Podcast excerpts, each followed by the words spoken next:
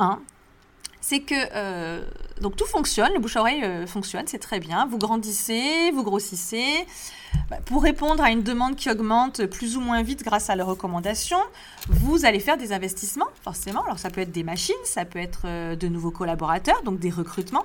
Donc c'est des investissements qui peuvent être plus ou moins chers financièrement.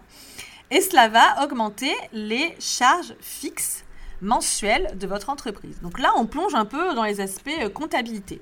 plus vous grandissez, pour faire face à la demande, vous faites des investissements, notamment par exemple des collaborateurs, et euh, ces charges fixes, bah, elles vont revenir tous les mois.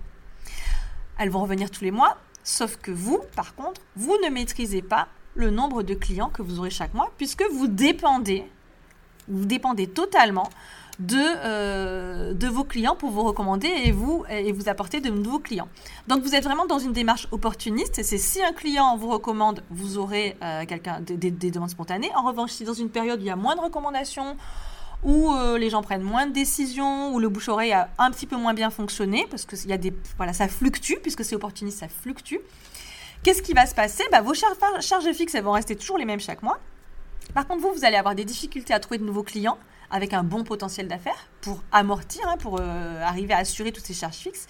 Et vous allez euh, développer une, tendance très, une dépendance pardon, très forte à vos clients qui sont déjà là, vos, clients actuels, pour vous envoyer de nouveaux clients.